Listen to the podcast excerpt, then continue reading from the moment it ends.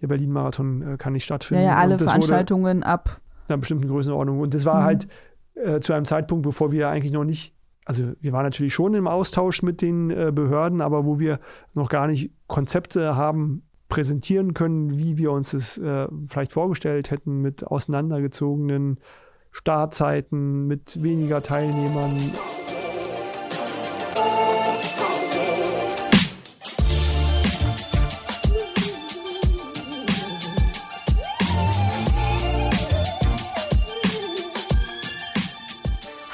Und herzlich willkommen zum Achilles Running Podcast mit mir, Eileen aus dem Team Achilles Running. Wisst ihr eigentlich, an wie vielen Laufveranstaltungen ihr schon teilgenommen habt? Ich müsste sehr lange überlegen und weiß es tatsächlich aus dem Stegreif so gar nicht. Für viele von uns gehören Laufveranstaltungen irgendwie zum Jahr dazu. Egal jetzt ob 10, 5, Halbmarathon, Marathon, irgendwelche Längen dazwischen oder Staffeln. Einer der größten Veranstalter für Laufevents ist der SCC aus Berlin. Sie haben zwischen 12 und 14 Veranstaltungen im Jahr. Dazu gehören auch der weltweit bekannte Berlin Marathon. Wir haben uns Marc Milde in den Podcast eingeladen. Er ist schon seit 2004 Race Director beim SCC und lässt uns einmal hinter die Kulissen schauen. Wir sprechen darüber, wie es ist, so ein riesiges Event wie den Berlin-Marathon auf die Beine zu stellen, welche Pannen da schon passiert sind und natürlich auch darüber, welchen Einfluss die Pandemie und die massenweisen Absagen der Laufevents haben. Diese Folge wird präsentiert von Avea. Kennst du das, wenn du schon wieder diesen krassen Heißhunger auf Süßkram hast und dann doch lieber zur Schokoladentafel greifst statt zu gesunden Snacks? Ja, ich auch. Und das kann an Schwankungen im Blutzuckerspiegel liegen. Zum Beispiel durch sehr kohlenhydratlastige Mahlzeiten. Zum Glück gibt es eine Lösung, und zwar den Stabilizer von Avea. Avea ist ein Schweizer Unternehmen in der Longevity-Forschung und bietet eine Vielzahl an individualisierten, hochqualitativen Supplements an. Alle Produkte sind wissenschaftlich fundiert und werden in der Schweiz entwickelt und auf Reinheit getestet. Der Stabilizer besteht aus natürlichen Inhaltsstoffen und hilft bei der Blutzuckerregulierung. Er blockiert einen Teil der Kohlenhydrate, die wir über die Nahrung aufnehmen, und hilft unserem Körper somit dabei, einen ausgeglichenen Blutzuckerspiegel aufrechtzuerhalten. Der Effekt? Ein verbesserter Energiehaushalt ohne Zuckercrashs. Dafür nimmt man den Stabilizer einfach zweimal täglich, 10 Minuten vor einer kohlenhydratreichen festen Mahlzeit ein. Als Hörerin dieses Podcasts bekommst du mit dem Rabattcode RUNNING 15% Rabatt auf deine erste Bestellung unter www.avea-live.com slash running. Damit du die Produkte risikofrei testen kannst, bietet Avea eine 90-Tage-Geld-Zurück-Garantie. Also, worauf wartest du noch? Bestell jetzt unter www.avea-live.com slash running. Viel Spaß beim Gespräch mit Marc Milde vom SCC. Hallo Marc, herzlich willkommen. Wie geht's dir? Hallo Aline, danke. Mir geht's gut. Bin am Leben und freue mich hier zu sein. das habe ich auch noch nie gehört. Also ich habe jetzt schon sehr viele Podcasts aufgenommen, aber ja, schön. Schön, ja, schöne Grundeinstellung. Ja, schöne Grundeinstellung, ja. Ja, ist ja, die Situation ist ja doch ein bisschen anstrengend und äh, ja, ich habe jetzt natürlich nicht gerechnet, äh, dass irgendwie was passiert, aber das ist äh, aktuell meine Standardantwort, weil mhm. ja, doch, äh, das ja eigentlich letztendlich ein trauriges Thema ist, aber mhm. ähm, aber es bringt so eine solide Grundglücklichkeit, wenn man sagt, hey, ich bin gesund, ich bin glücklich und äh, ach, ich bin gesund und lebe und oder es ist so. Ja, ja, und es ist ja, ja, ja, es ist ja auch nicht so, dass, ähm, also wenn ich jetzt irgendwie sagen würde, eh, mir geht's äh, super blendend, äh, würde ich mich damit auch nicht äh, wohlfühlen, mhm. weil ähm, das ist jetzt vielleicht so ein bisschen der amerikanische äh, Art und Weise, das äh, zu sagen, aber äh, für mich, ähm, ja, ist es jetzt einfach ein relativ neutrales Statement und ähm, ja, also das ist ähm, damit fühle ich mich, fühle ich mich gut. Mhm. Okay, das Thema werden wir auf jeden Fall nochmal ansprechen mit dem letzten Jahr. Ähm, wir schieben wir jetzt aber mal kurz nach hinten, weil natürlich Corona beschäftigt uns alle, aber wir wollen uns heute natürlich mit was ganz Tollem beschäftigen, mit dem Laufsport und mit Laufveranstaltungen. Mhm. Vermissen wir alle. Also ja. ich, in meinem ganzen Bekanntenkreis, ich habe ja, mein ganzer Freundeskreis besteht ja fast nur noch aus LäuferInnen. Ähm, wir vermissen es alle, diese Aufregung auf Wettkämpfe. Und du bist Race Director beim SCC. Was ist der SCC für alle, die es jetzt nicht sofort wissen? Der SCC ähm, ist ein Traditionsverein in Berlin, 1902 gegründet und ähm, ja, also deckt alle Sportarten ab, auch die Leichtathletik und ähm, in den 60er 70er Jahren äh, mit der aufkommenden Laufbewegung äh, wurde die auch aktiv in diesem Verein aufgenommen und mit dazu beigetragen, dass es so populär wird, wie das denn äh, mhm. äh, letztendlich in den letzten Jahren äh, gewesen ist. Und ähm, da ist dieser Verein dann letztendlich ähm, der, kann man sagen, größte Laufveranstalter Deutschlands, ähm, hat auch schon Ende der 80er, Anfang der 90er Jahre eine GmbH ausgegründet, äh, die aber zu 100 Prozent dem Verein gehört, die SCC Events GmbH, mhm. so heißt sie jetzt. Und äh, ja, mit äh, dieser GmbH und dem Verein im Hintergrund äh, veranstalten wir oder organisieren wir ähm, die großen bekannten Läufe wie den BMW Berlin Marathon, Generali Berliner Halbmarathon, aber halt auch viele kleinere Veranstaltungen, die dann eher den Einzugskreis hier in Berlin haben und äh, ja, dafür sorgen, dass die Berliner in Bewegung bleiben und vielleicht irgendwann mal äh, dem Wunsch, einen Marathon laufen zu können, äh, sich darauf vorbereiten können und äh, dann sich diesen Traum auch erfüllen können. Mhm. Und du bist ja quasi in deinen Job so ein bisschen reingewachsen. Weil dein Vater, ja, also so überhaupt, so sage ich das jetzt mal, du kannst es ja gerne gleich anders formulieren. Dein Vater ja, ist ja, wird ja so betitelt als der Vater des Berliner Marathons. Kannst du uns da mal so ein bisschen mitnehmen, erzählen, wie die Geschichte da so war? Ähm, ja, also ich glaube, das ist ähm, da, wenn man was anderes sagen würde, dann wäre das äh, auch äh, falsch. Also er hat äh, als Student den Crosslauf in Berlin gegründet äh, und für damalige Verhältnisse groß gemacht. Da sind dann tausend Leute mitgelaufen. Und äh, sein Traum war es immer mal, einen Marathon in Berlin zu organisieren. Den hat er dann zusammen mit der ähm, Abteilung, mit dem SCC, umgesetzt. Äh, 1974 äh, fand dieser Lauf erstmals statt und äh, das war im Bereich des Mommsenstadions und äh, des Kronprinzessinnenweg. Ähm, da ist ja ein bekanntes Berliner Laufgebiet rund um den Grunewald, parallel zur AWUS. Und äh, da war der Hauptbereich, wo damals ähm, Menschen laufen konnten, also die den Laufsport äh, gemacht haben. Der fand eigentlich noch unter Verschluss, wenn man es so sagen will, mhm. statt, nämlich im Wald. Ähm, wo es vielleicht auch eigentlich am schönsten ist zu laufen mit den äh, gefederten Böden und der frischen Luft. Ähm, aber da war man natürlich so ein bisschen limitiert, was die Größe anging. Äh, die ersten sieben, acht Jahre fand dieser äh, Berlin-Marathon damals dort statt.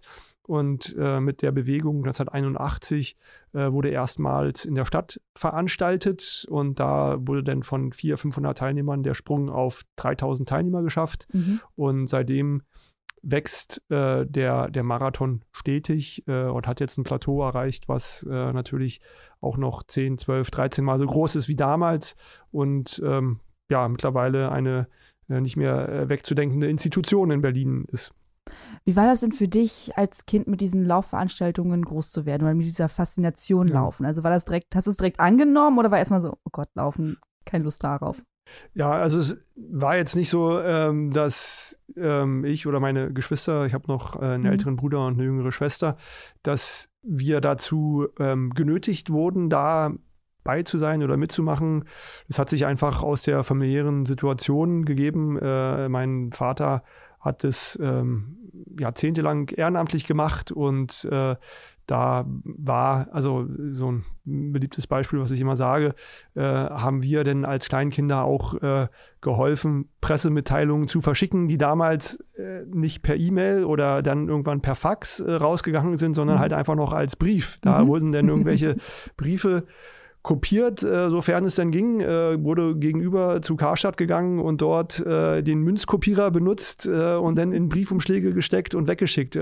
Also wurden wir für solche Hilfstätigkeiten im frühen Kinderalter mit fünf, sechs, sieben Jahren halt dazu genommen und dadurch ähm, ja, sind wir da halt gut reingewachsen und waren dann halt auch bei den Veranstaltungen äh, mit draußen dabei, haben da natürlich denn damals noch nicht ähm, groß, also effektiv helfen können, aber mhm. waren halt, äh, haben die Atmosphäre damals halt mitgekriegt und ähm, ich habe dann würde ich mal sagen, so gut wie jede Station, die man innerhalb eines Laufes ausüben kann, durchlaufen, ob man als Streckenposten an der Strecke steht, äh, den Aufbau, den Abbau, Versorgung ähm, im Vorfeld mhm. äh, oder während der Veranstaltung und so. Also all diese Stationen habe ich dann über die Jahrzehnte auch mit äh, durchlaufen und ähm, ja, also von daher war das nicht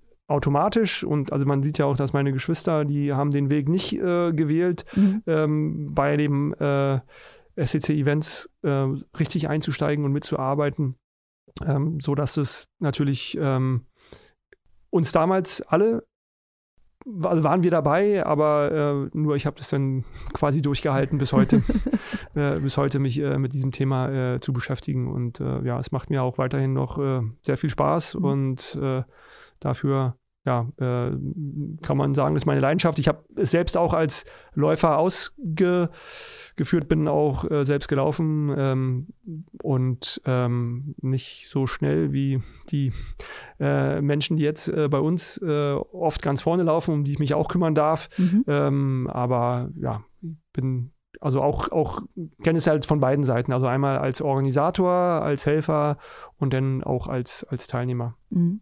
Wann war denn für dich der Moment, oder kannst du dich noch erinnern, dass du gedacht hast, geil, also ich möchte das auch beruflich machen, also ich möchte so ein bisschen auch in die Fußstapfen meines Vaters treten?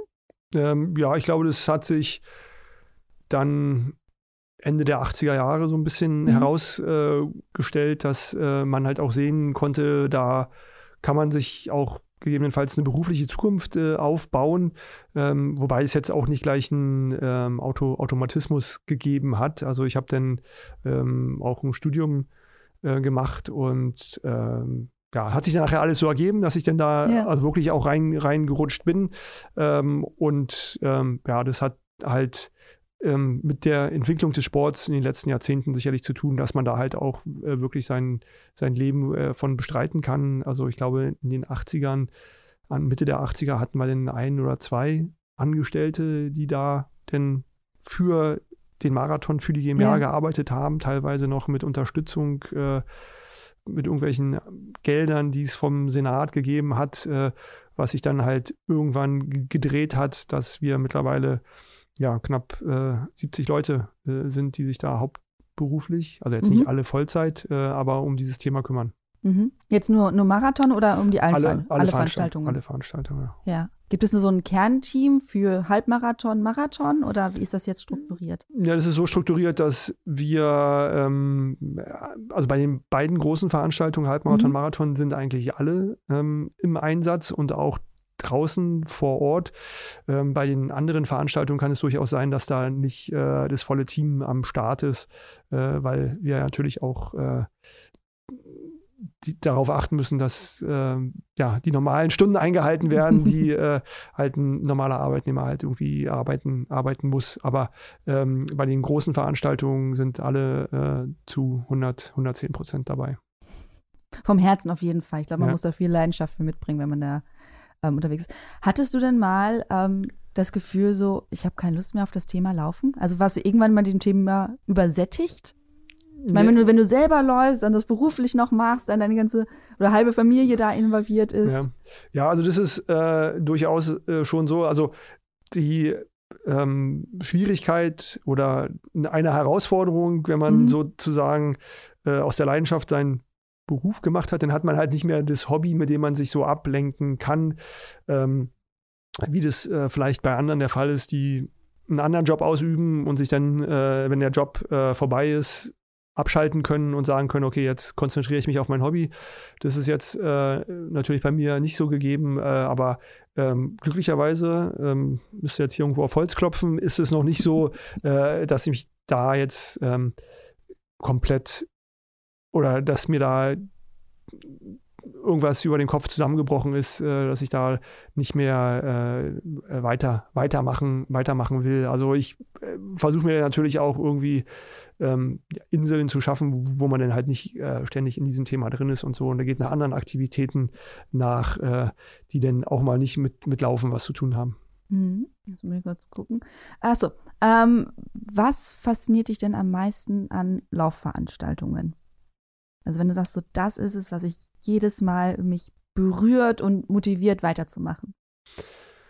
Ja, das ist äh, vielschichtig. Ähm, also da gibt es immer, also würde ich jetzt, kann ich jetzt gar nicht so 100% sagen, was das ist, was es am meisten ist. Ähm, mhm. Wir versuchen ja ein, ein Lauferlebnis zu kreieren, also jetzt nicht bei allen Veranstaltungen, aber bei den meisten, äh, wo wir versuchen, die bestmöglichen Bedingungen für die Athleten herzustellen. Das ähm, betrifft zum einen die äh, Top-Athleten, die da möglicherweise schnelle Zeiten erreichen und äh, tolle Leistungen vollbringen, äh, aber auch äh, müssen wir zur gleichen Zeit berücksichtigen, dass auch noch bis zu 40.000 andere Teilnehmenden ähm, es ein tolles Erlebnis äh, mhm. äh, haben. Also das ist halt so ein Spagat, den man machen muss. Ähm, andere Veranstalter, die machen es so, dass die entweder nur Elite machen oder halt auch nur Masse. Und mhm. da kann man dann wahrscheinlich noch größeren Fokus machen. Aber letztendlich ist es spannend, ja. Also wir ähm, müssen ja beispielsweise äh, bei den Top-Athleten konkurrieren wir ja auch mit äh, Veranstaltungen wie in Dubai, äh, die in den letzten Jahren gewachsen sind. Die haben eine Strecke, da geht es einfach 20 Kilometer in die eine Richtung geradeaus, ja. Äh, auf perfektem Asphalt und wieder zurück.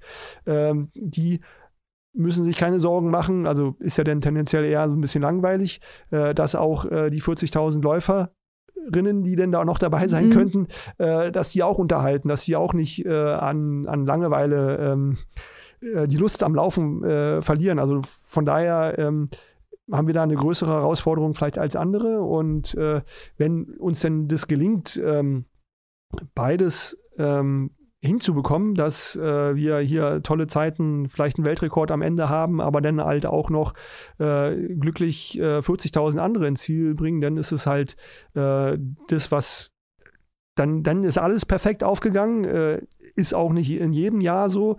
Äh, aber also was, was mich halt dann ähm, ja eine Genugtuung ist, wenn wir halt irgendwelche Sachen, die uns einfallen, neu einführen, mhm. die dann halt auch funktionieren. Ja, so jetzt ein relativ ähm, ähm, Beispiel, was äh, noch relativ neu ist, jetzt was mir jetzt gerade einfällt, ist, dass wir äh, ein tolles Entertainment-Programm für die äh, Teilnehmenden beim Marathon eingeführt haben, dass dort im Vorfeld über große Videoscreens eine gewisse Unterhaltung läuft, um die äh, Teilnehmenden halt abzuholen vorher und in die richtige äh, ähm, Stimmung äh, zu bringen. Ja, mhm. also dann, man steht ja da denn eine Dreiviertelstunde, Stunde in diesem Bereich und klar ist man aufgeregt und freut sich, dass es gleich losgeht.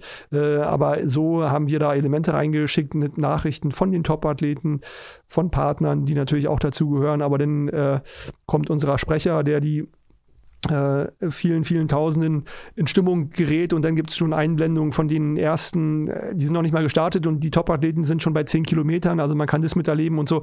Also es sind halt so Sachen, die dann ja einfach äh, wenn wir andere Veranstaltungen beobachten, irgendwelche Ideen mitnehmen und versuchen, die dann halt äh, bei uns umzusetzen und so. Mhm. Und solche Sachen, wenn es ja nachher alles aufgeht, ähm, das äh, ja, ist eine große Genugtuung für mich.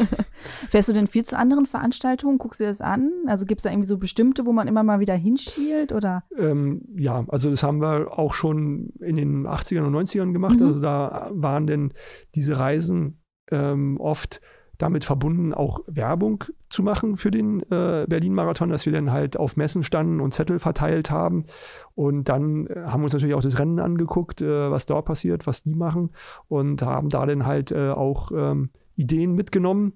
Äh, Gibt es so einen Ausspruch, das hat Fred Lebow, der auch den New York-Marathon ähm, gegründet hat und groß gemacht hat, der hatte gesagt, ähm, SIS, Stealing Ideas Shamelessly, also dass man sich die Ideen irgendwo mitnimmt und dann bei sich implementiert. Äh, und ja, also das, das gehört dazu. Also es ist auch, also ich glaube jetzt nichts nicht Anrüchiges, weil ähm, absolut nicht. Ich meine, das macht ja jeder, alle, jede Marketingagentur. Äh, ja. Wir als Achilles Running, wir gucken natürlich auch, was machen die anderen und genau. was könnten wir nehmen und bei uns umsetzen. Also ja. das sehe ich jetzt gar nicht negativ. Ja. Nee, und dann, aber dann ist man, ist man ja auch stolz, wenn äh, Sachen, also damals in den 80ern war denn dieser Fred Lebow, der den äh, New York City Marathon, mhm. also es war denn das große Vorbild, äh, der war denn hier ähm, und hat dann gesehen, dass wir jeder Läuferin, die ins Ziel gekommen ist, eine Rose übergeben haben. Mhm. Und die Idee hat er dann wieder zurück nach New York genommen und hat es dann bei sich eingebaut. Und da waren wir dann als äh, damals kleiner Berlin-Marathon super stolz drauf, äh, dass der große New York-Marathon äh, äh, irgendwas gemacht hat, was er bei uns gesehen hat. Mhm. Und äh, aber mittlerweile sind wir ja in den Abbott World Marathon Majors organisiert mit London, New York und Tokio und Boston und Chicago. Und da findet jetzt der Austausch dann auch auf einer ganz anderen Ebene mhm. statt. Also dass man ja halt auch ähm, von denen hört, wo die, also jetzt im Vorfeld, bevor die irgendwelchen Aktionen machen, äh, was die sich für Vorstellungen haben, wie die ticken und äh, was da passiert. Also da ist innerhalb dieser äh, Lauf-Community ähm, schon ein ziemlich, ziemlich enger Austausch, weil viele von uns ja auch die gleichen Herausforderungen haben mit Ämtern, mit der Gesundheit, mit also da gibt es halt mhm. viele, viele Punkte, äh, wo man sich dann halt ähm, austauschen kann. Ja. Lass uns mal über die Majors sprechen, ähm, habe ich mir auch aufgeschrieben. Vielleicht kannst du noch mal kurz erklären, was ist das überhaupt, diese World Majors? Ja, es gab ähm, äh, Anfang der Nullerjahre ähm, die Idee, als sich so rauskristallisiert hat, äh, wer so die teilnehmerstärksten und sportlich erfolgreichsten Marathonläufe sind, ähm, haben wir uns in vielen, ähm, ja, bei, bei, bei vielen anderen Veranstaltungen äh, auch getroffen und äh, standen halt im Austausch. Und da kam dann die Idee auf, ähm, ja, wäre es nicht irgendwie schön, auch im Laufsport sowas zu haben, was es beispielsweise im Tennis gibt, die Grand Slam-Turniere, äh, mhm. äh, dass wir dort halt einfach auch was kreieren, um beispielsweise die Top-Athleten stärker an uns zu binden. Das war damals so das erste Kriterium, dass wir gesagt haben, okay, wir ähm, kreieren einen Jackpot, dass wenn man ähm, die verschiedenen Läufe erfolgreich bei uns bestreitet, dann äh, gibt es dafür ein Preisgeld, welches wir auszahlen. Also das mhm. war sozusagen die Initialzündung und äh, Hintergrund war, dass wir halt in dem Top-Athletenbereich auch schon vorher informell zusammengearbeitet haben. Also da ging es dann halt um ähm, die Durchführung von damals, also wir sprechen jetzt 2002, 2003, mhm. um die Einführung von Bluttests im Bereich Anti-Doping bei den Top-Athleten.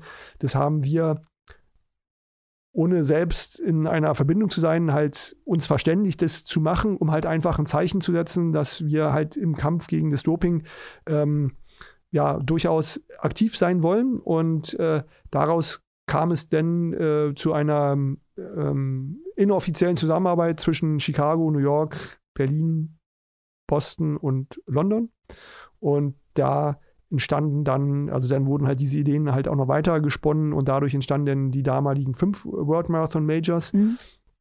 Und als dann dieses Programm immer stärker Fahrt aufgenommen hat, ähm, vor allen Dingen auch in dem sogenannten breitensportlichen Bereich, äh, dass wir halt auch honoriert haben, dass ähm, diejenigen, die die ganzen Läufe auch gefinisht haben, äh, für die auch noch was Besonderes gemacht haben, halt diese ähm, besondere Auszeichnung äh, der Abbott World Marathon Majors Medaille, äh, was ja eine ziemlich große Medaille ist oder ein Anreiz gewesen ist für die ist viele riesig, alle. so groß in der Hand. Ne? Ja, genau.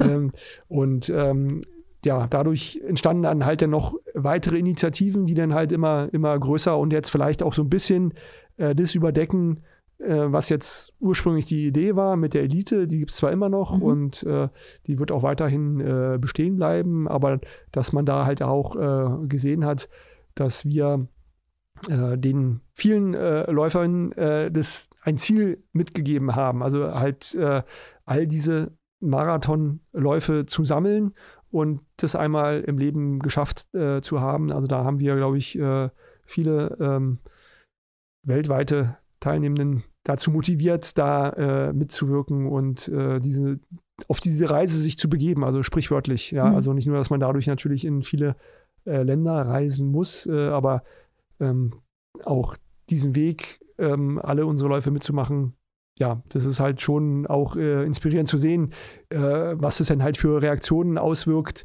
äh, für diejenigen, die es dann geschafft haben und sich dann im Zielgebiet diese große Medaille überreichen lassen oder so. Das ist halt auch immer sehr, Mhm. Äh, spezielle Momente. Mhm. Es gibt ja auch immer die Leute, die dieses T-Shirt tragen, ne? I'm running for my last star oder irgendwie so, ne? genau. ne? Da steht ja irgendwie ja. sowas drauf. Ähm, Gibt es die vorher, werden die vorher zugeschickt oder muss man sich die kaufen? Oder wie, ich glaube, das wir, ähm, das ist, äh, nicht direkt ein T-Shirt, sondern eher eine Startnummer, die man. Ah ja, irgendwie so, ja, ich also, die man sich dann. Ist zu lange her. ja, uns fehlt äh, die tägliche oder also ja. das aktuelle äh, Laufgeschehen fehlt uns natürlich ja. Also das ist eine Startnummer, die man sich hinten auf dem, ja, auf dem Rücken stimmt, äh, ja. heften kann und dann kann man sehen, okay, der ist jetzt äh, kurz davor, alle sechs zu finishen. Und äh, mhm. ja, das ist eine für viele eine sehr emotionale Sache. Ja, ja, ich kann mich noch erinnern, ich bin ja äh, Berlin-Marathon 2019 mitgelaufen. Und äh, wenn ich das gesehen habe, ich wusste jetzt nicht mehr genau, ob es ein T-Shirt war oder die Startnummer, ich habe mich immer ein bisschen mitgefreut. Ich dachte mir ja. so, geil, wenn du gleich ein Ziel kriegst, ja. du kriegst diese Monstermedaille. Ja. Und äh, ja, ich bin ja noch ganz, ganz weit entfernt. Äh, da habe ja nur Berlin bis jetzt. Ähm, also da fehlen noch ein paar Läufchen. Ja. Ähm, du musst du hast, ja noch Ziele haben. Ja, ich bin ja auch noch jung. Ja. Ähm, du hast gerade ganz schon viel von äh, Elite-Läufern gesprochen und von der Elite und von den Top-Athletinnen ganz vorne. Ähm, du warst ja auch, ich weiß gar nicht, ob du das noch immer noch machst, aber du warst ja auch die, warst ja auch im Recruiting von den Top-Athletinnen. Mhm. warum? Warum braucht man die Top-Athletinnen mit im Lauf, im Wettkampf? Ähm, ja, die sind so ein bisschen das äh, äh Salz in der Suppe mhm. äh, natürlich und ähm, die helfen uns ähm, medial auch äh, zu wirken. Also es ist äh, schön, wenn äh, hier 40, 50.000 Leute nach Berlin kommen und aktiv sind und hier ein tolles Fest auf Berlins Straßen abfeiern. Aber das ist dann halt in dem Fall eher nur ein, ein regionales Thema. Also mit den ähm, Athletinnen äh, haben wir halt die, die Möglichkeit, auch über den Dunstkreis, über die Region von Berlin mhm. hinaus zu wirken. Also da werden wir dann halt international wahrgenommen und äh, kommen halt auch in die, in die Nachrichten und äh, können uns also dann im Gespräch halten. Also jetzt auch nicht nur für den normalen ähm, Bürger mhm. oder Menschen in der Welt, sondern halt auch für potenzielle Läufer, dass die darauf aufmerksam werden und halt auch äh, für, für unsere Partner. Also wir wollen natürlich irgendwie schon äh, zeigen, dass Berlin äh, toll ist. Also ich gebe jetzt mal ein ganz krasses Beispiel. Ja, gerne. Ähm, das war 2001, äh, da hatten wir die damalige japanische Olympiasiegerin Naoko Takahashi mhm. bei uns am Start und die ist dann hier auch äh, Weltrekord gelaufen als erste Frau unter 220 und die war eine Mischung aus, also oder von der Popularität her, äh, wie Steffi Graf und Nena. Also mhm, okay. jetzt mal, ähm, um das so in Worte zu fassen, also als die den Lauf hier gemacht hat, äh, das war dann bei uns morgens in Japan äh, beste Sendezeit, also ich glaube von 18 bis 20 Uhr. Da war die Einschaltquote auf einem privaten Sender äh, über 50 Prozent. Also mhm. das heißt, jeder zweite Japaner, der damals dann abends Fernsehen geguckt hat, hat sich den Berlin-Marathon angeguckt. Krass, ja. Und das ist dann natürlich schon eine Sache, wo äh, man die Bedeutung seines Laufes halt äh, extrem steigern kann. Und mhm. das ist natürlich nicht ständig so. Ähm, jetzt ist es halt so, dass ähm, Elliot Kipchoge natürlich auch schon eine äh, große Popularität weltweit hat, aber natürlich nicht sowas auslösen. Also jetzt in einem Land, also ja. guckt zwar vielleicht halb Kenia äh, Fernsehen, aber hat jetzt vielleicht nicht die äh, wirtschaftlichen Auswirkungen. Und dann haben wir halt gehört von äh, Berliner Stadtvertretern, die dann halt damals, 2001, kurz danach, in Tokio gewesen sind und da haben die alle die auch auf diesen Lauf angesprochen, ja. Also mhm. da, da sieht man halt, dass man halt äh, mit so einem Top-Athleten, wenn er dann halt eine gewisse Popularität hat, auch schon äh, noch mehr erreichen kann, als nur, äh, wenn wir hier zusammen als Berlin und den Läufern aus aller Welt eine tolle Party machen, äh, ja, helfen die uns mhm. halt dort. Bisschen Image-Kampagne. Ja, ja. ja. Okay, komm, komm mal. ja, und ich glaube auch, mhm. ähm, dass äh, ohne, also ich meine, muss man ja auch sagen, also das ist jetzt nicht äh, eine Sache, die uns jetzt ähm, die Hälfte des Budgets kostet. Äh, mhm. also so ein äh, Marathonläufer, also so ein äh, Elliot Kipchoge, der verdient schon äh, durchaus äh, sechsstellig, aber die meisten. Kannst du eine Zahl nennen, wie der viel der kriegt, wenn er für Berlin antritt? Ähm, nee, da halten wir uns so ein bisschen bedeckt. Da sind die Londoner offener. Die, da kann es schon halt ähm, in Richtung einer halben Million gehen. Dafür, dass er da läuft. Dafür, dass er da läuft. Aber ähm, das ist ähm, auch, also haben die äh, einen anderen Geldbeutel äh, mhm. als wir. Und ähm, da muss man sehen, das ist halt dann das Ausnahmetalent des letzten Jahrzehnts Absolut. und ähm, da ist dann die Fallhöhe, was die anderen kriegen, halt äh, noch eine ganz, eine ganz andere. Also da ist es, ähm, geht es dann auch schnell wieder runter und es hört sich natürlich jetzt erstmal viel Geld an, aber äh, wenn man es in Relation setzt, dass ein Fußballer das vielleicht in zwei Wochen verdient und, ja, noch, nicht, und noch nicht mal eh. und noch nicht mal äh, der Beste seiner Klasse ist, sondern mhm. dann ist es, äh, hat es natürlich alles eine ganz andere Relation. Naja, und die machen ja das eine Rennen und darauf trainieren die monatelang, wo sie dann ja. erstmal nichts verdienen, außer vielleicht ein bisschen aus Sponsoring ja, und ja. Äh, Unterstützern oder sowas. Ähm, ist denn jeder, der vorne im Elitefeld startet, bezahlt dafür, dass er startet? Oder? Nee, nicht nee, jeder. Nicht, jeder. jeder. Also es gibt halt äh, auch einige, also einige kriegen den Startplatz äh, umsonst, äh, anderen zahlen wir das Hotel, anderen mhm. zahlen wir Hotel und Reise und okay. dann gibt es halt welche, die dann halt auch noch ein sogenanntes Antrittsgeld bekommen. Aber das ist, ähm, das, die Anzahl ist schon, äh, ja, also ich würde mal sagen, 30 Männer, 30 Frauen. Also so, das ist jetzt überschaubar. Ja, das ja. ist schon, das ist schon überschaubar, ja. Kannst du deine Gesamtsumme nennen? Die ihr dafür ähm, bezahlt? Nee, auch, auch da. ich versuche es. Ja, natürlich, ja. Äh, nee, das, äh, aber also es ist jetzt im, der, in, in dem Gesamtbudget ähm, ist es, ich will jetzt nicht sagen vernachlässigbar, das ist auch falsch, aber das ist nicht das ähm, der größte äh, Kostenpunkt. Was ist der größte Kostenpunkt bei dem Lauf? Bleiben wir jetzt aber beim Berlin-Marathon. Ja, mit, also wahrscheinlich, also ja, also es gibt ähm, also ein großer Kostenpunkt ist äh, natürlich die Absperrung äh, der Strecke und des Veranstaltungsgebiets im Staatszielgebiet. Wenn man das zusammenrechnet, äh, dann bewegen wir uns da schon im hohen, äh, mittleren bis hohen sechsstelligen Bereich. Mhm. Okay. Und das ist also jetzt nur, nur ein Mhm. Punkt, ja. Also ich meine, wenn man es denn so äh, weitergeht, dann äh, ist mittlerweile natürlich auch äh, die Menschen, die für uns arbeiten, als äh, insgesamt natürlich auch ein äh, größerer Kostenpunkt. Ähm, aber es ist halt nicht so, dass so ein so eine Marathonveranstaltung ähm, aus dem Himmel fällt, die ist da. Also wir äh, machen irgendwie Internet auf, äh, die Leute melden sich an und äh, äh, eine Woche vorher fangen wir an, die Messe aufzubauen. Äh, also da hey, steckt halt schon viel, viel mehr dahinter, sodass wir äh, mit unseren Kollegen und Kolleginnen halt ja ein Jahr, mehr als ein Jahr beschäftigt sind, äh, um das alles vorzubereiten. Wir gehen jetzt mal komplett durch, äh, wie man so ein Riesenevent wie Berlin-Marathon auf die Beine stellt. Also wann fangt ihr an, für zum ersten Mal über das nächste Jahr nachzudenken? Oder ja, ich, ich überlege wie wir das machen, weil wir jetzt gerade, okay, sagen wir, wir hören jetzt normal. Ähm, mhm. Wir planen jetzt 2022. Ja. Wann fangt ihr zum ersten Mal an, darüber nachzudenken, was 2022 passiert?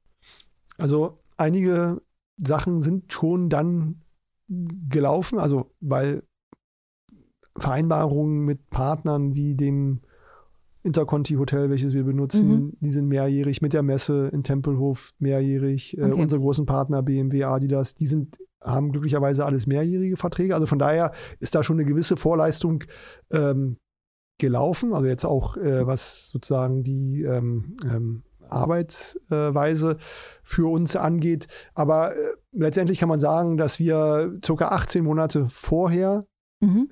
uns schon damit beschäftigen, wie wir den äh, darauffolgenden äh, BMW Berlin Marathon organisieren. Also das heißt, wir versuchen den Termin, der meistens immer Ende September ist, äh, festzulegen und äh, all das, was denn da noch dazugehört, also entsprechend irgendwelche Locations äh, zu blocken, ähm, ähm, mitzukriegen in der Stadt, wo da denn vielleicht Baustellen herrschen. Äh, da müssen wir halt Stimmt. auch immer. Dauerbaustellen in Berlin. Ja, da müssen wir auch immer drauf reagieren. Und da ist, ähm, ja, also die, das alles. Also laufen wir natürlich 18 Monate noch nicht vorher Volllast, äh, mhm. aber es ist immer halt im Hinterkopf äh, zu beachten, äh, was wir dort dann ähm, äh, planen oder halt schon Flöcke einschlagen müssen für die nächste Veranstaltung. Die ähm, Produktion von beispielsweise jetzt den T-Shirts, Finisher-T-Shirts oder die Kollektionen, die wir mit Adidas äh, zusammen machen, die haben ja mittlerweile auch einen Vorlauf von knapp einem Jahr. Also okay. da muss man sich dann halt über Designs entscheiden, äh, welche Farbe soll die Helferjacke für das draufkommende Jahr haben mhm. und äh, all solche Geschichten laufen dann halt schon mit diesem äh, Vorlauf von äh, über einem Jahr an. Und äh, also das ist schon ein ziemlich ziemlich komplexes Thema und ich meine, unser großer äh, Vorteil ist natürlich, dass wir auf ein laufendes System aufsatteln können, mhm. das halt quasi eigentlich über Jahrzehnte ähm, in einen ja, Schwung ist, äh, wo man dann halt eigentlich weiß, okay, jetzt muss ich wieder das und das machen. Ähm, und ähm, da, von daher können wir das eigentlich relativ äh, einfach, hört sich jetzt übertrieben an, aber äh, in dieser komplexen äh, Geschichte äh, können wir es eigentlich ganz gut steuern. Also bis mhm. jetzt. Ja, das machen wir gleich. Meine Stimme geht weg. ha. So, okay, wir sprechen jetzt von normalen von Situationen oder das, was wir vorher erlebt haben. Also ein Jahr vorher, die Designs stehen schon, äh, die Strecke steht schon, die Länge der Strecke, haha, steht auch schon. Ähm, wie geht das dann weiter? Was, was passiert dann? Also wann wird entschieden, welche TopläuferInnen dabei mhm. sind? Ähm, ich meine, das hat sich auch viel in den letzten Jahren getan. Also wann wird was entschieden? Ja. Naja, also das ähm, geht dann so weiter, dass wir äh, dann natürlich erstmal den aktuellen äh, Marathon durchführen mhm. und dann ähm, Manöverkritik machen, sehen, was hat funktioniert, was hat nicht funktioniert. Und äh, dann äh, geht es schon relativ schnell in den nächsten Anmeldeprozess über. Also wir öffnen ja im Regelfall einige Tage nach der Veranstaltung schon die Registrierung für die nächste mhm. Veranstaltung. Dann kann man dort sich ähm, anmelden. Dann kommt einige Wochen später die Verlosung äh, der Teilnehmenden. Äh, dann. Hier muss ich mal kurz reinhaken. Äh, diese Lotteriegeschichte. Ja. Ähm, ist ja immer, jedes Jahr kriege ich das so mit, dass die Leute sich halt bewerben.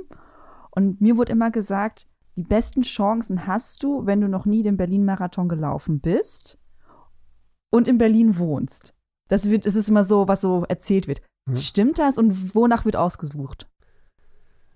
Ja, also es, es ist schon, es ist schon, äh, nee, also das ist jetzt äh, Anfänger bevorzugt werden, das äh, ist nicht so. Also es ist schon so, ja. dass wir ähm, das, äh, also aus diesem Topf dann durch ein Computerprogramm äh, das ähm, laufen lassen. Also, mhm. Ja, äh, schon klar, dass es nicht handpickt ist. Also das wäre ja hardcore. Und, äh, äh, aber ähm, nee, also das ist ähm, ein, da, da gibt es jetzt keine, keine Bevorzugung von irgendwelchen äh, Personenkreisen.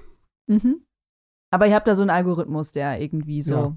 auswählt. Und da kannst du Klar. mir jetzt nicht sagen. Äh, nee. wie viele bewerben sich denn? Also wie viele, wie viele Registrierungen bekommt ihr da drauf?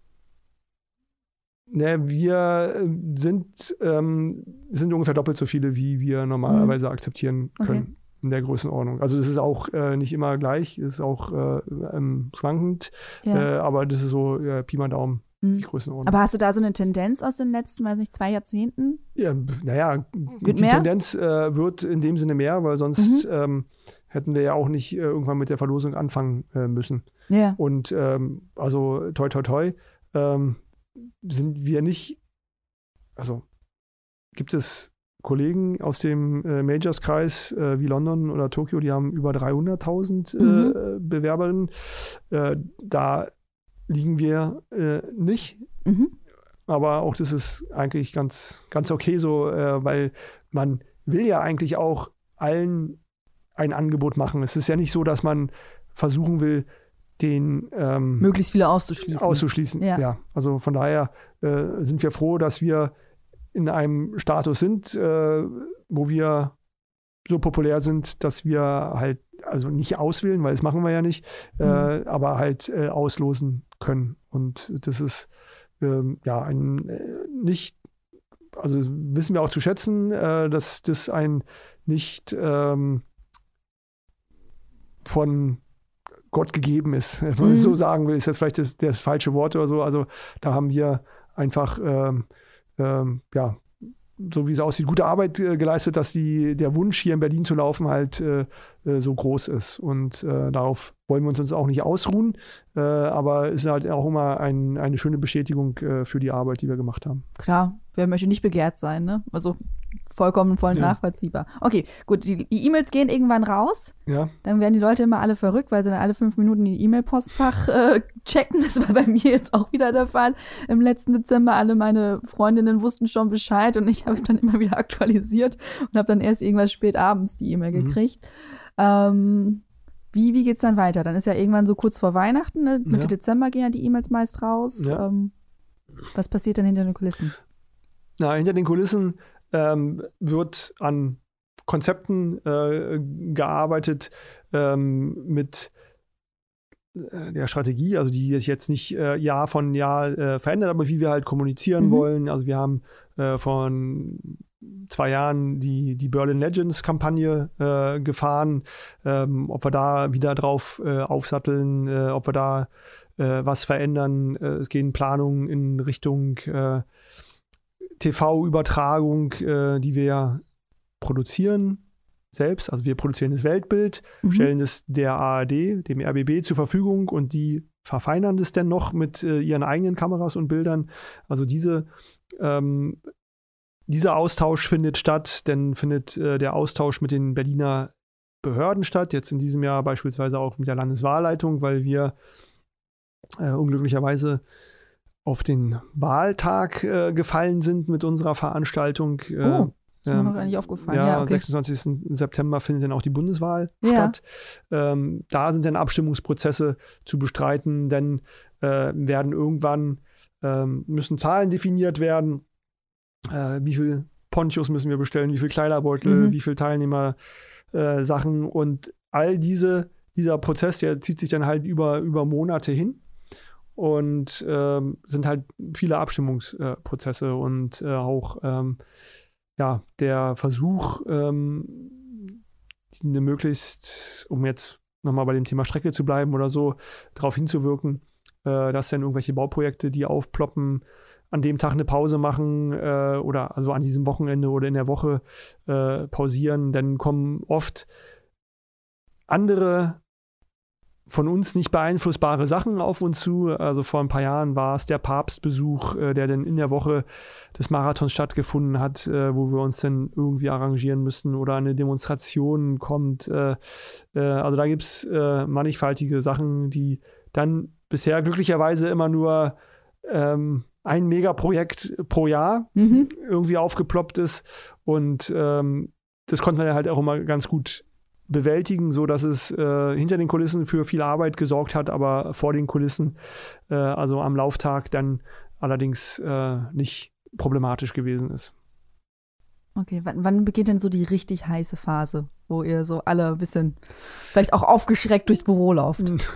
ja, die beginnt dann, äh, würde ich sagen, ab, ab Juni. Ab Juni. Ab Juni, ja, da äh, wird dann, also ich meine, wir äh, machen ja auch noch eine Reihe andere Veranstaltungen, mhm. die wir dann halt auch äh, versuchen bestmöglich natürlich umzusetzen. Aber im, ab äh, Mitte Juni beziehen wir dann auch die bei uns sogenannten Ressortleiter mit ein. Das sind halt äh, äh, Ehrenamtler, die bestimmte Bereiche in der Veranstaltung auch betreuen. Kümmert sich jemand äh, um die Siegerehrung, äh, äh, um bestimmte Sachen im Startbereich, Familiensammelpunkt nach der Veranstaltung oder so. Die sind halt alles noch Sachen, die wir in einer Kombination aus Vorbereitung von den Profis und dann Umsetzung von den Ressortleitern, also wir haben ja dann mhm. äh, 5.500 Helfer im Einsatz, äh, die auch rekrutiert werden müssen äh, in diesem Zeitraum, also die fangen äh, im Mai an. Ähm, aber dann beginnen halt die Umsetzungsgespräche mit diesen ganzen Partnern oder Kollegen oder ja, Ressortleitern, mhm. die wir dann da halt auch versuchen einzutakten in den Neuerungen, die wir haben. Oder dann gibt es einen neuen Versorgungspunkt, äh, weil sich die Strecke verändert hat. Dann muss da ähm, Sachen ähm, arrangiert und ähm, dargestellt werden. Also da ist äh, schon eine ganze Menge ähm, Abklärungsbedarf. Dann kommen die Ferien noch dazwischen. Mhm, äh, stimmt. Ja, also, da also das muss man halt auch noch äh, ja, Urlaubszeit, ähm, ne? Urlaubszeit äh, entsprechend einplanen und dann ja freuen wir uns. Also das ist dann halt so, man freut sich natürlich irgendwie auf äh, Ende September hin. Das ist dann halt äh, endlich der der Höhepunkt äh, des Jahres natürlich für uns auch ist. Auf der anderen Seite ist man natürlich auch froh, wenn es dann irgendwie ein bisschen ruhiger wird wieder. Mhm. So, und dann wahrscheinlich so zwei Wochen vorher ist wahrscheinlich richtig Halligalli oder. Ja, ja, also äh, hängt natürlich auch manchmal darauf ab, davon ab, ob da äh, alles im Vorfeld äh, gut geregelt werden konnte oder mhm. ob denn halt äh, solche Geschichten wie der schon angesprochene Papstbesuch halt denn da sind oder so, äh, wo, wo es dann halt vielleicht äh, Jahre gibt, wo es dann halt auch ein bisschen ruhiger ist und dann halt auch Jahre ist, wo es dann stressiger wird. Oder die Medaillen ähm, stecken noch irgendwo im Zoll fest. Äh, mhm. Die kommen natürlich äh, auch aus China mittlerweile. Äh, und dann, ja, wir haben leider für diese Veranstaltung nicht die Chance, äh, die Deadline einfach mal zu verschieben. Also die muss dann halt, die muss gehalten werden. Ja, also wir können, wir können äh, den äh, Teilnehmenden nicht sagen, kommt doch nächste Woche nochmal wieder, dann haben wir es alles, alles geregelt, alles da. Äh, also von daher ähm, ist es dann eine, eine, Sache, die dann an dem Tag halt auch wirklich äh, funktionieren muss. Und das ist uns meist äh, ganz gut gelungen. Wie sieht denn die letzte Woche vor dem Marathon aus? Also ich, ne, ich kenne das ja so ein bisschen aus, aus dem Pressebereich. Man hat ja, ja. vorher ganz viele Pressetermine. Ich kenne das aus, dem, auf, aus der Läufersicht. Dann gehst mhm. du irgendwann auf, auf die Messe. Ähm, wie sieht das denn bei euch aus, so die letzten sieben Tage vorher? Naja, also es ist dann so, dass es in unseren Büroräumen dann auch äh, schlagartig leerer wird, äh, mhm. weil viele auf die Messe gehen, äh, dass die dort vorbereitet werden äh, muss. Äh, äh, das ganze Operations-Team äh, ist dann im Startzielbereich, also rund um äh, die, das Brandenburger Tor und äh, Siegessäule tätig. Also man sieht dann kaum noch Leute im Büro, weil die alle dann draußen unterwegs sind. Und ähm, ja, also da wird dann ähm, nicht von Montag äh, von früh bis spät gearbeitet, äh, aber die, die Schlagzahl nimmt dann halt natürlich noch, noch weiter zu und es wird dann halt auch äh, viel ähm, in der, ähm, ja, also draußen, also sprich nicht im, Bü im Büro mhm, fern mhm. gearbeitet. Und dort äh, haben wir dann halt ähm, äh, auch noch die, dass dann halt viele Partner ähm, von, von außerhalb kommen, die wir betreuen müssen. Die Pressekonferenzen hast du schon angesprochen. Das sind dann alles so Sachen, die für uns, äh, ja, denn gewohnt sind, äh, wissen, dass da halt denn äh, die normalen Arbeitszeiten nicht, nicht ausreichen. Mhm. Also da ist wahrscheinlich viel Kaffee und wenig Schlaf die Woche. Ja, das kann man so sagen, ja, ist gut umschrieben. Dann kommen wir mal zum finalen Tag. Der Sonntag morgens, wann fängt er für dich an? Ja, es ist, äh, der Sonntag ist ist der finale Tag, aber es ist ja nicht der einzige Tag. Wir machen ja schon am Samstag äh, mhm. den Mini-Marathon, den Frühstückslauf. Die Skater sind unterwegs und so. Also es steigert sich rein, aber klar, also äh, die richtige große Showtime ist dann der Sonntag. Ähm, da geht's los für mich ähm, um kurz nach fünf. Und äh, bin ich nicht der Erste, da sind schon einige, die haben dann eine noch kürzere Nacht, äh, äh aber dann äh, bin ich äh, sozusagen persönlich ähm, äh, am Start und versuche dann die Sachen noch zu regeln, die dann in dem an der Stelle für mich zu tun sind. Und da sind es dann hauptsächlich Sachen im, im Athletenbereich, also Top-Athletenbereich. Mhm. Und da äh, sind wir vom Team halt so aufgestellt, dass die verschiedenen anderen Bereiche, die natürlich auch wichtig sind, wie die Besetzung der Koordinierungsstelle, wo ähm, die Vertreter von Polizei, Feuerwehr, äh, BVG und Bezirksamt sitzen, das nehmen halt andere Personen wahr mhm. und äh, da kann sich dann jeder auf, sein, auf seinen Job äh, konzentrieren und äh, da sind wir glücklicherweise ein ziemlich gut eingespieltes Team, die das halt äh, in den letzten Jahrzehnten halt äh, ja immer mhm. ganz gut auf die Reihe gekriegt haben. Wie ist es denn für dich, wenn du da an einem Sonntag diese Massen an Menschen siehst, die da wirklich dahin strömen, in den Zielbereich da stehen. Und das hat ja diese, diese knisternde Atmosphäre. Ja. Wie, wie nimmst du das wahr? Weil du so lange dran gearbeitet hast und dann ist es plötzlich. Ja, das ist schon äh, ja, irgendwie ein erhebendes Gefühl. Also wenn denn alles nach äh, Plan läuft. Also das ist natürlich, gibt es ja auch Situationen, wo man ja natürlich dann in, in Panik verfällt. Aber äh, in den letzten Jahren war es meistens so, äh, dass ich das halt auch äh, gut äh, genießen konnte. Also ohne dass ich mich da gelangweilt habe natürlich. Also da waren immer noch genug Sachen zu tun, aber das lief halt alles in dem Programm, für das wir vorbereitet sind. Und wenn denn, äh, so wie du es beschreibst, dieses ähm, euphorische Gefühl durch die Teilnehmer, die jetzt alle auch äh, mit den Hufen scharen und loslegen wollen. Ähm, das ist schon äh, was, äh, was ganz Besonderes. Und dann kommt irgendwann der Helikopter, der dann halt äh, für die äh, Fernsehaufnahmen genutzt wird und der gibt halt der Sache dann halt auch nochmal irgendwie so einen weiteren äh, Atmos atmosphärischen Schub. und wenn man dann halt ja, teilweise ist die Musik, die wir dann abspielen, halt auch schon so ja. traditionell äh, fast und äh, da, da fällt man dann schon in, ein, in, ein, in den Marathon-Modus und äh, es gibt äh, dann halt auch, äh, ja, also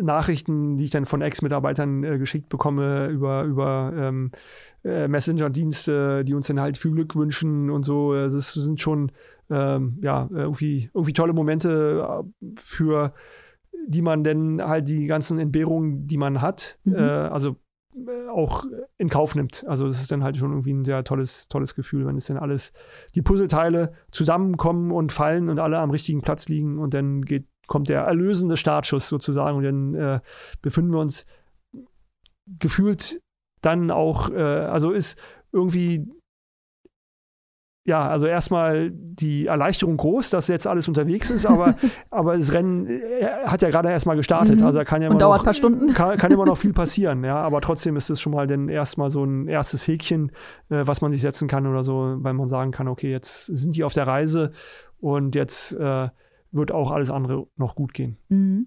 Dann habe ich noch eine Frage zu dem Startbereich. Und zwar, die Leute, wenn die da hingehen, haben ja meistens noch irgendwie so Pullis drüber und die werfen mhm. sie an die Seite. Mhm. Mir wurde immer erzählt, der SCC sammelt die ein und spendet die. Ja. Was passiert wirklich? Also es ist ja auch so ein Gerücht, das mir erzählt wurde.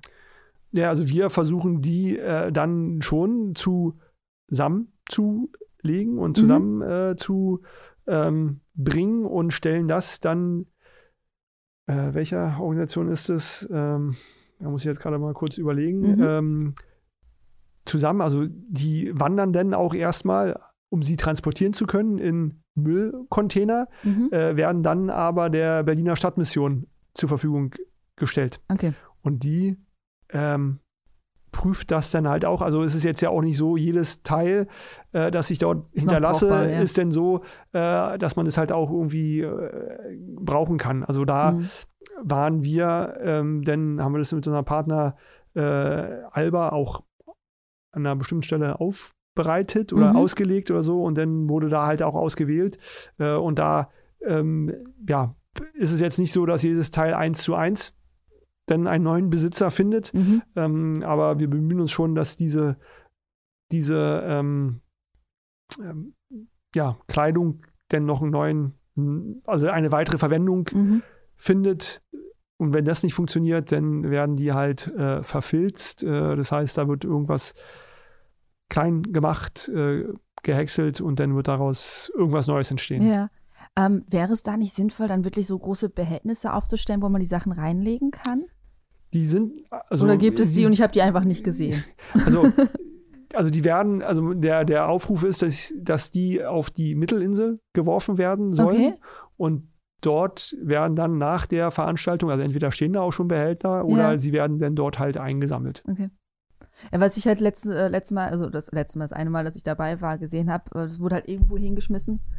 Und ähm, das fand ich halt super unhygienisch, deswegen stelle ich diese Frage halt auch.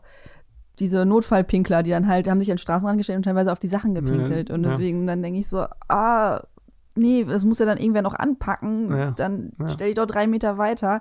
Ich meine, die hygienische Situation im Startbereich ist immer ein bisschen fragwürdig. Hm. Ich glaube, da kann man, glaube ich, auch noch so viele Dixie-Klos aufstellen. Das wird nie ähm, reichen. Es wird nie reichen. Man müsste ja wirklich für jeden sein eigenes Dixie-Klo da ausstellen. Deswegen vielleicht auch an dieser ja. Stelle einen kleinen Appell. Äh, passt ein bisschen auf die Sachen auf, ja. pinkelt da nicht drauf und das andere schon gar nicht. Das möchte ich also höre ich, jetzt auch zum, hör ich jetzt auch zum ersten Mal, aber klar ja. kann ich mir gut vorstellen, dass das in halt äh, ähm, so an der Stelle passiert. Ja, ja. Also, vielleicht war es auch nur meine persönliche Beobachtung Ja. und vielleicht auch nur das eine Mal oder so. Ich kann ja auch nur aus meiner Perspektive sprechen, aber ich dachte echt so, oh Leute, das ähm, muss wirklich nicht sein. Hm. Okay, die Massen sind unterwegs. Es sind ja wirklich Massen.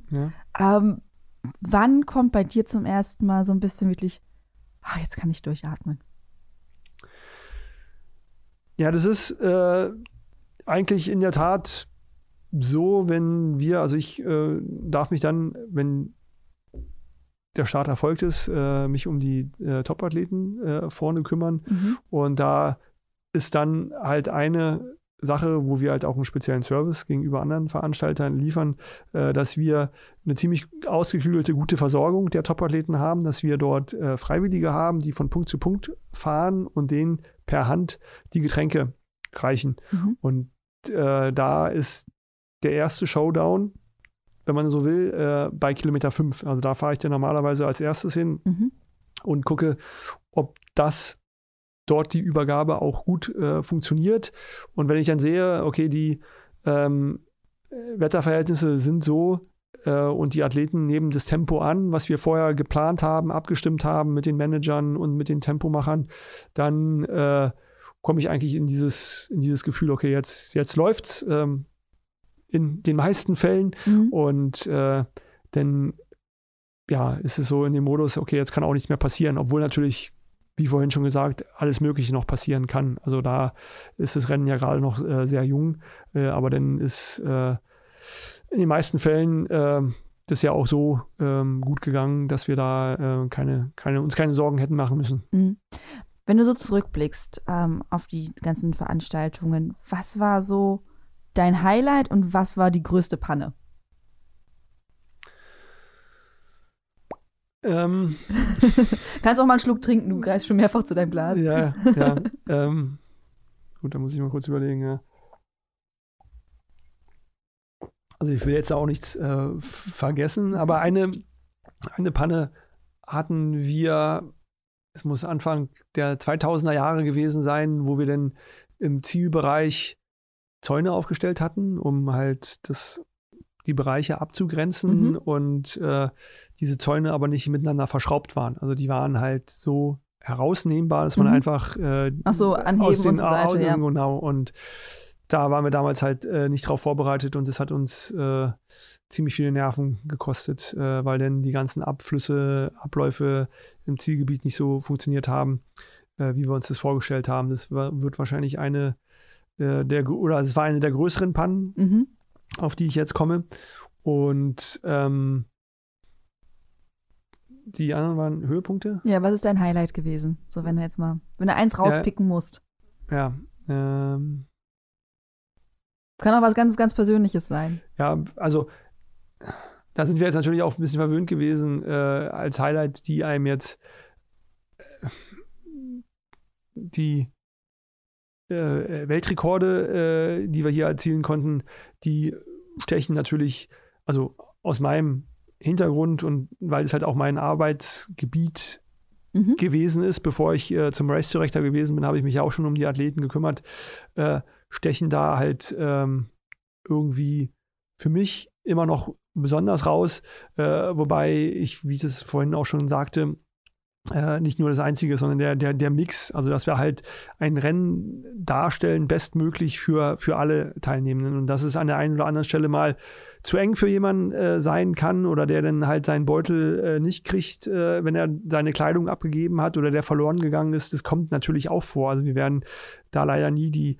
perfekte Veranstaltung äh, hinbekommen können, wo keiner ein Was schlechtes Gefühl hat. hat. Ja, Ja, was zu meckern hat, das, das scheint, äh, wird es wahrscheinlich nie geben. Äh, aber ähm, sofern da jetzt eine, eine, eine Mehrheit ähm, gut durchkommt, dann äh, bin ich dann schon sehr zufrieden. Und jetzt, wo wir darüber sprechen, hatten wir auch ähm, mal ein Jahr, wo uns die Medaillen ausgegangen sind. Da hatten wir dann halt für die letzten rund 1000 Leute keine Medaillen mehr.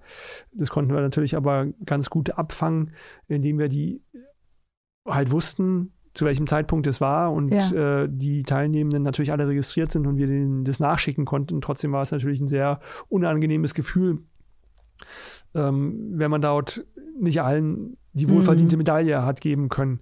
Äh, wir hatten glücklicherweise sind wir nie aus bei, bei der Versorgung ausgelaufen, dass wir da irgendwie kein Wasser mehr hatten oder sowas, ist nicht vorgekommen. Aber ähm, ja, das versuche gerade noch überlegen, was äh, ein weiteres Highlight gewesen ist, was losgelöst ist von dem äh, Top-Athletenbereich. Ähm, Ansonsten schiebst du es gleich nach. Ja, ja. Ähm, dann lass uns doch mal über das vergangene Jahr sprechen. Laufveranstaltungen wurden erst verschoben, also beim, beim Halbmarathon war es, glaube ich, wenn ich das richtig ja. im Kopf habe.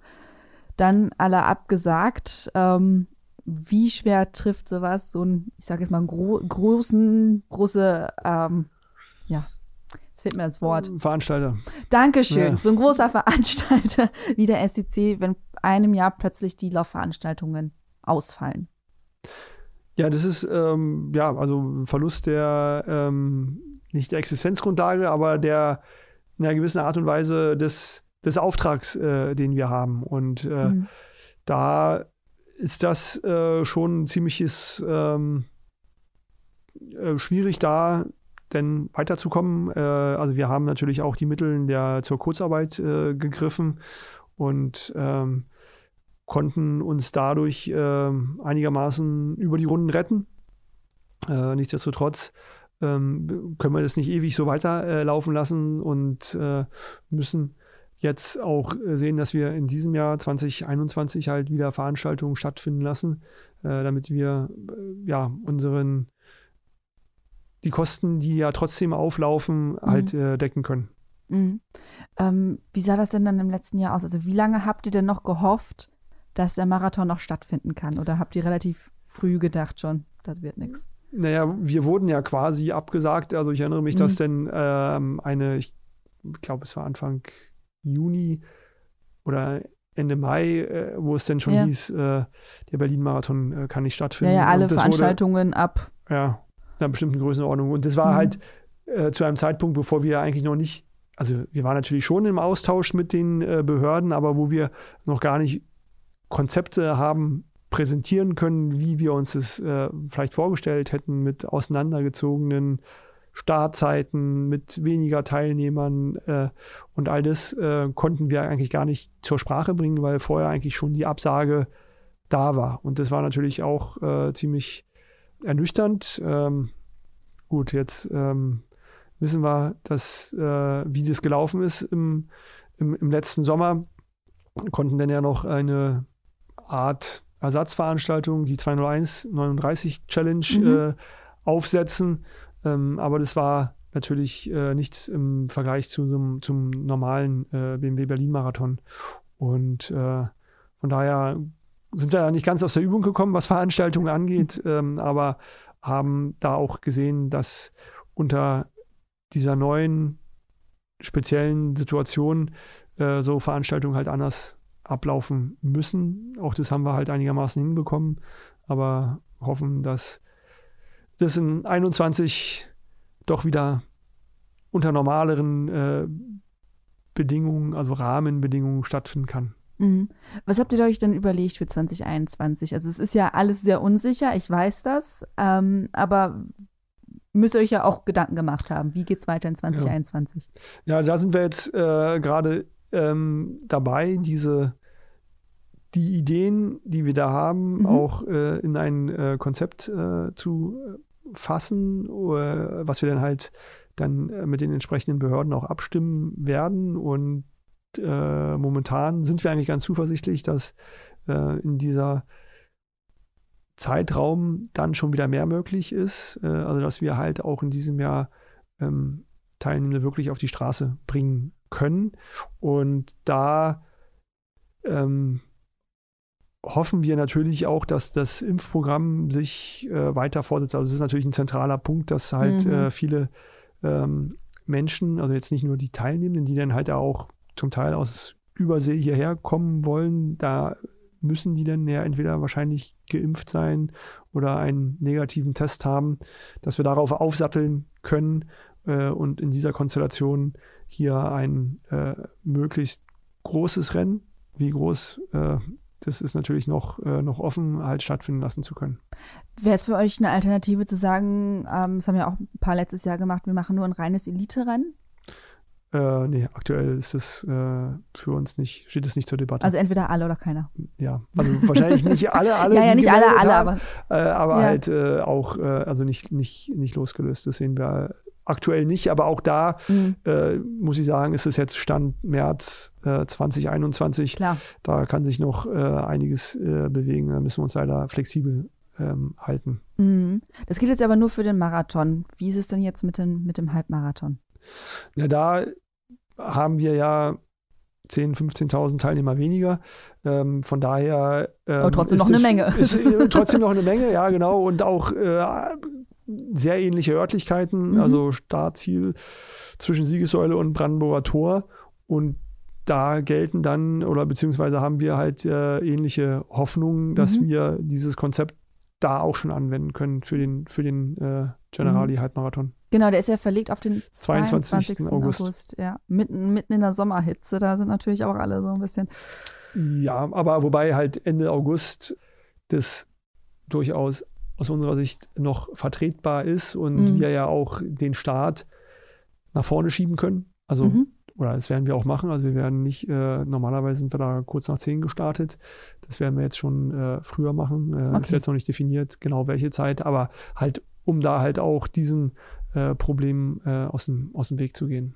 Mit der, mit der Mittagshitze. Ja. Und ähm, das hast du mir vorhin erzählt und das ist mir eingefallen, das haben wir auch schon bei Freunden gemacht. Ihr geht ja jetzt auch neue Wege oder versucht neue Wege zu gehen mit einem virtuellen äh, Race. Ja, genau. Also wir haben da beim, bei der 201 Challenge mhm. im September schon angefangen, äh, uns da die Füße nass zu machen, haben Ende zum Silvesterlauf bei uns auch ein Freedos Home Run gemacht, wo wir halt auch ein Überraschungspaket an die Teilnehmer verschickt haben, äh, die dann zu Hause ihren Silvester-Neujahrslauf gemacht haben und mhm. äh, gehen jetzt diesen Schritt weiter, dass wir für den äh, Halbmarathon Anfang April, also vom 9. bis 11. April, auch ein äh, digitales oder virtuelles Laufpaket äh, zusammengestellt haben. Also da können die Teilnehmenden, die sonst hier zu uns nach Berlin gekommen wären, auch äh, zu Hause laufen, entweder über 10 Kilometer oder über Halbmarathon mhm. und äh, bekommen dann von uns äh, ein Paket zugeschickt, äh, wenn sie das buchen,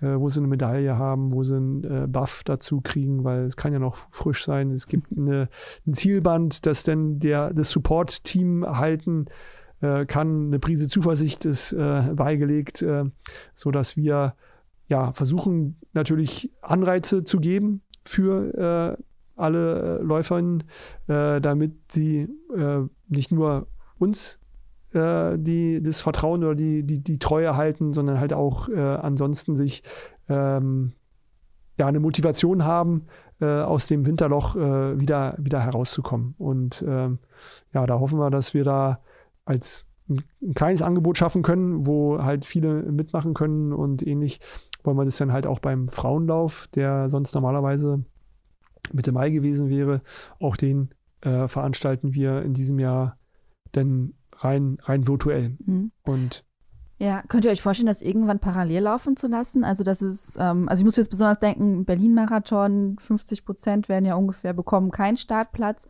dass man denen sagt, okay, ihr macht das virtuell, ihr kriegt die Medaille nach Hause und alle anderen sind vor Ort. Also dass es irgendwann so ein Parallel wird? Ähm, ja, das ist, ähm, wird bei uns auch gerade diskutiert, mhm. äh, aber da sind wir jetzt noch nicht äh, 100 Prozent schlüssig, inwieweit wir dieses Ziel dann auch wirklich äh, weiter verfolgen, äh, weil wir schon denken, dass, also ist natürlich auch nur ein Gefühl, dass ja. wenn reale Rennen wieder stattfinden, die schon wieder Überhand äh, nehmen werden. Also dass das ja das gerade das Besondere ausmacht, warum ich äh, den BMW Berlin Marathon laufen will, ist halt, äh, weil ich hier eine tolle Atmosphäre habe, weil ich hier ähm, viele andere Menschen habe, mit denen ich dieses Erlebnis gemeinschaftlich äh, teilen kann. Also von daher ähm, haben wir sehen wir aktuell äh, das noch nicht so, dass es unbedingt zu jedem ähm, normal stattfindenden Marathon auch einen virtuellen Ableger äh, geben muss. Also ähm, da sind wir aktuell noch nicht ähm, ähm überzeugt. Also wir denken, dass, dass das reale Erlebnis äh, weiterhin King bleiben wird. Mhm. Dann jetzt mal Corona noch mal kurz zur Seite geschoben. Ähm, was wünschst du dir noch für deine Laufveranstaltungen in der Zukunft? Wenn du dir irgendwas mal ausmalen könntest oder sowas. Ähm, also nicht, dass sie jetzt wieder stattfinden, das wünschen wir uns alle, glaube ich, ja. ganz toll. Aber wenn du sagst, boah, das weiß ich nicht, ich möchte super gerne mal, dass äh, Lady Gaga mal bei uns auftritt oder irgendwie sowas. Gibt es da irgendwas, wo du denkst, so, das möchte ich gerne mal umsetzen? Ja, also ich meine, es gibt ja die ähm, diese äh, Leichtathletik-Einstellung höher, schneller, weiter. Mhm. Ähm, aber es ist jetzt vielleicht ein bisschen ähm, äh, zu äh, profan. Ähm, es ist vielleicht kann es uns gelingen, noch ein bisschen weiter, wo jetzt äh, unsere Kollegen beispielsweise in London äh, sind, ähm, mit der Veranstaltung noch mehr Gutes zu tun. Also da gehen ja viele mhm. Startplätze über, haben einen starken Charity-Charakter, also dass halt äh, die Teilnehmenden durch ihre Teilnahme hier bei dieser Laufveranstaltung oder Skate-Veranstaltung auch noch einen guten Zweck erreichen, indem sie noch Gelder einsammeln, äh, der dann gespendet wird. Also das ist eine, eine Sache, die bei uns noch ein bisschen äh, ausbaufähig ist. Ausbaufähig ist, genau. ähm, und äh, ja, also wir denken, das ist halt das Laufen nicht nur was Gutes für die Person ist, die es auch tatsächlich macht, also in Sachen Gesundheit, äh, dass man sich dort vielleicht bewusster ernährt, bewusster bewegt und sein Herz-Kreislauf-System in, in, Schwung hält, mhm. äh, sondern dass man halt das vielleicht auch noch ein bisschen äh, weiter ausbauen kann. Also dass man halt auch generell noch mehr Gutes tut. Dann bleibt mir an dieser Stelle noch zu sagen, Dankeschön für deine Zeit. Sehr gerne. Das war ein super interessanter Einblick in dieses Riesen-Event, was ganz hoffentlich bald, vielleicht in diesem Jahr, ich drücke mir selber die Daumen, wieder stattfinden wird. Und ähm, ja, danke, dass du uns da so viele Einblicke geliefert hast. Ja, sehr gerne und äh, ich hoffe, dich und dann viele andere, die es vielleicht jetzt hören, äh, bei uns äh, an den Startlinien begrüßen zu können und wenn nicht bei uns, dann auch gerne woanders. Äh, ja, also es wird Zeit, dass wir wieder ins Laufen kommen. Yes, Dankeschön, tschüss. Ciao. Das war das Gespräch mit Marc Milde zum SCC. Habt ihr Ideen? Dann schreibt uns gerne an redaktion.achilles-running.de und wenn ihr uns unterstützen mögt, dann hinterlasst doch gerne bei Apple Podcasts eine 5-Sterne-Bewertung und einen netten Kommentar. Das würde uns wahnsinnig helfen. Ich wünsche euch eine fabelhafte Woche, bleibt gesund und keep on running. Ciao!